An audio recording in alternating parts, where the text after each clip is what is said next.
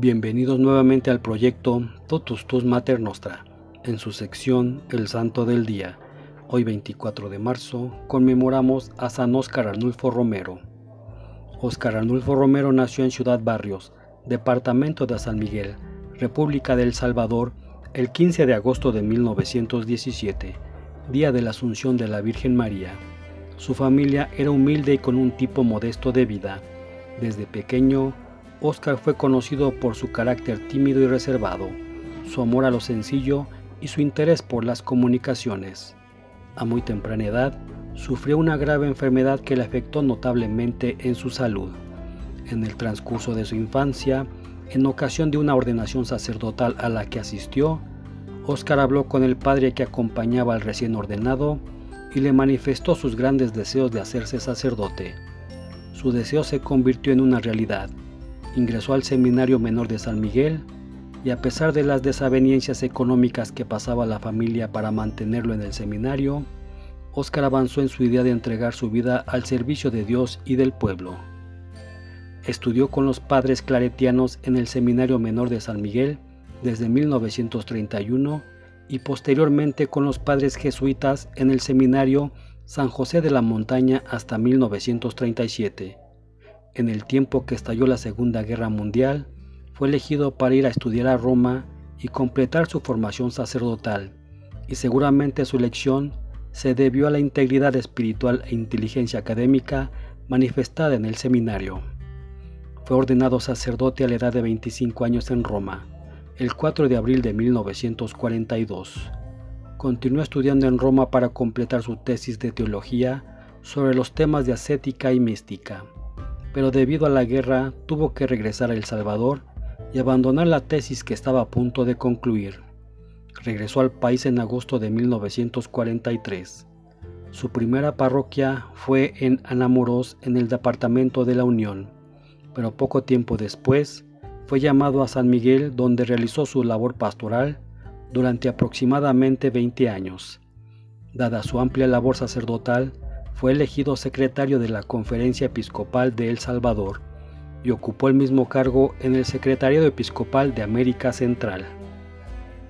El 25 de abril de 1970, la Iglesia lo llamó a proseguir su camino pastoral, elevándolo al ministerio episcopal como obispo auxiliar de San Salvador, que tenía al ilustre Monseñor Luis Chávez y González como arzobispo y como auxiliar a Monseñor Arturo Rivera Damas.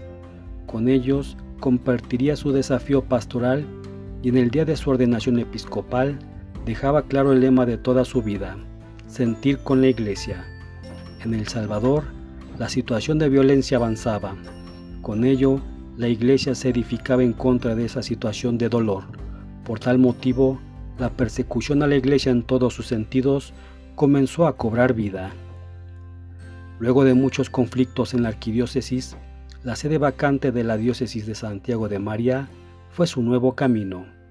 El 15 de octubre de 1974 fue nombrado obispo de esa diócesis y el 14 de diciembre tomó posesión de la misma. Monseñor Romero se hizo cargo de la diócesis más joven de El Salvador en ese tiempo. En medio de ese ambiente de injusticia, violencia y temor, Monseñor Romero fue nombrado arzobispo de San Salvador el 3 de febrero de 1977 y tomó posesión el 22 del mismo mes, en una ceremonia muy sencilla. Tenía 59 años de edad. Su nombramiento fue para muchos una gran sorpresa. El seguro candidato a la arquidiócesis era el auxiliar por más de 18 años en la misma, Monseñor Arturo Rivera Damas. La lógica de Dios desconcierta a los hombres el 12 de marzo de 1977 se dio la triste noticia del asesinato del padre Rutilio Grande, un sacerdote amplio, consciente, activo y sobre todo comprometido con la fe de su pueblo. La muerte de un amigo duele. Rutilio fue un buen amigo para Monseñor Romero y su muerte le dolió mucho. Un mártir dio vida a otro mártir. Su opción comenzó a dar frutos en la arquidiócesis el clero se unió en torno al arzobispo. Los fieles sintieron el llamado y la protección de la iglesia que les pertenecía. La fe de los hombres se volvió en el arma que desafiaría las cobardes armas del terror. la situación se complicó cada vez más. Un nuevo fraude electoral impuso al general Carlos Humberto Romero para la presidencia. Una protesta generalizada se dejó escuchar en todo el ambiente. En el transcurso de su ministerio arzobispal, Monseñor Romero se convirtió en un implacable protector de la dignidad de los seres humanos, sobre todo de los más desposeídos. Esto lo llevaba a emprender una actitud de denuncia contra la violencia y sobre todo a enfrentar cara a cara a los regímenes del mal. Su homilía se convirtieron en una cita obligatoria de todo el país cada domingo. Desde el púlpito iluminaba la luz del Evangelio los acontecimientos del país y ofrecía rayos de esperanza para cambiar esa estructura de terror.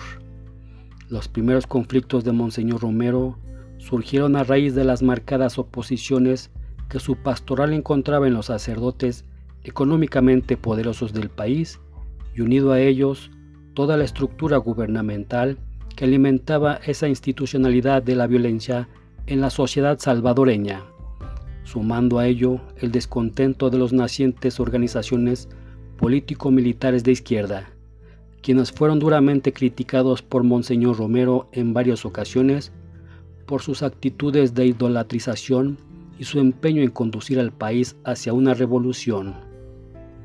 A raíz de su actitud de denuncia, Monseñor Romero comenzó a sufrir una campaña extremadamente agobiante contra su ministerio arzobispal. Su opción pastoral y su personalidad misma cotidianamente eran publicados en los periódicos más importantes, editoriales, campos pagados, anónimos, etc., donde se insultaba, calumniaba y más seriamente se amenazaba la integridad física de Monseñor Romero. La iglesia perseguida en El Salvador se convirtió en signo de vida y martirio en el pueblo de Dios. Resultaba difícil entender en el ambiente salvadoreño que un hombre tan sencillo y tan tímido como Monseñor Romero se convirtiera en un implacable defensor de la dignidad humana y que su imagen traspasara las fronteras nacionales por el hecho de ser voz de los sin voz. Muchos de los sectores poderosos y algunos obispos y sacerdotes se encargaron de manchar su nombre, incluso llegando hasta los oídos de las autoridades de Roma.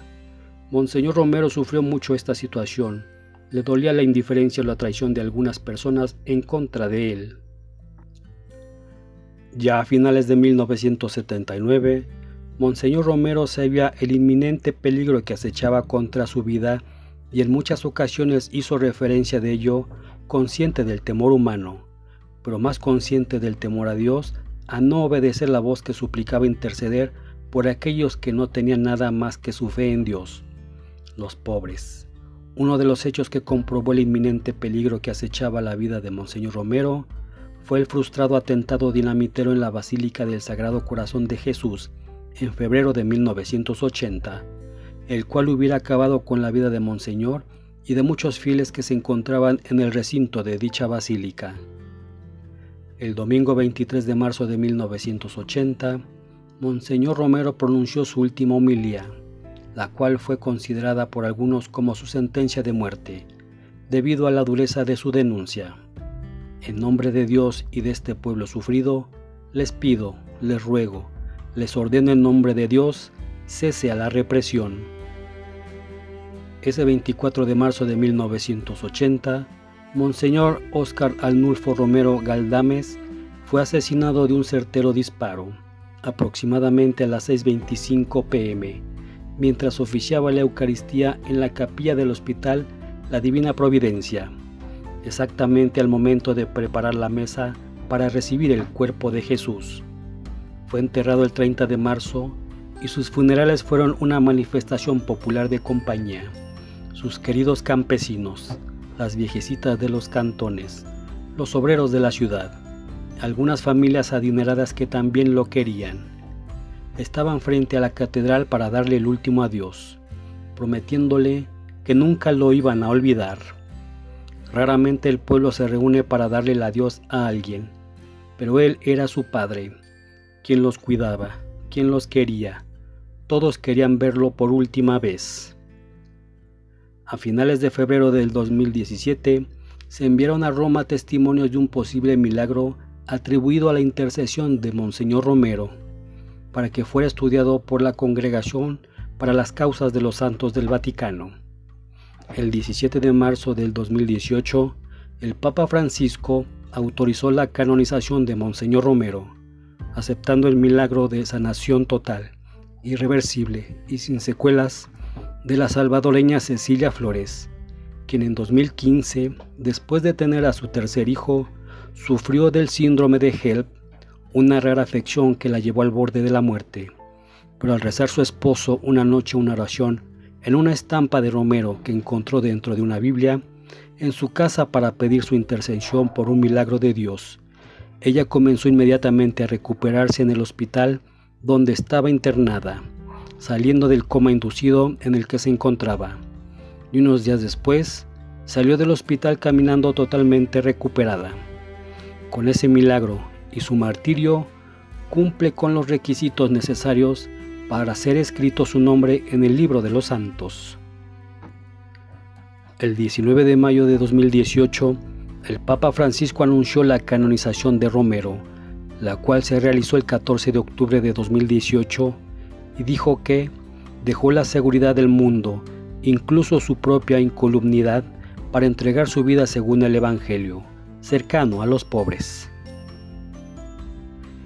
Este día también conmemoramos a Santa Catalina de Suecia, San Aldemaro de Capua, San Secúndolo de Mauritania, San Severo de Catania, Beata Clotilde Micheli, Beato Diego José de Cádiz, Beato Juan del Báculo, Beata María Karlovska. Muchas gracias.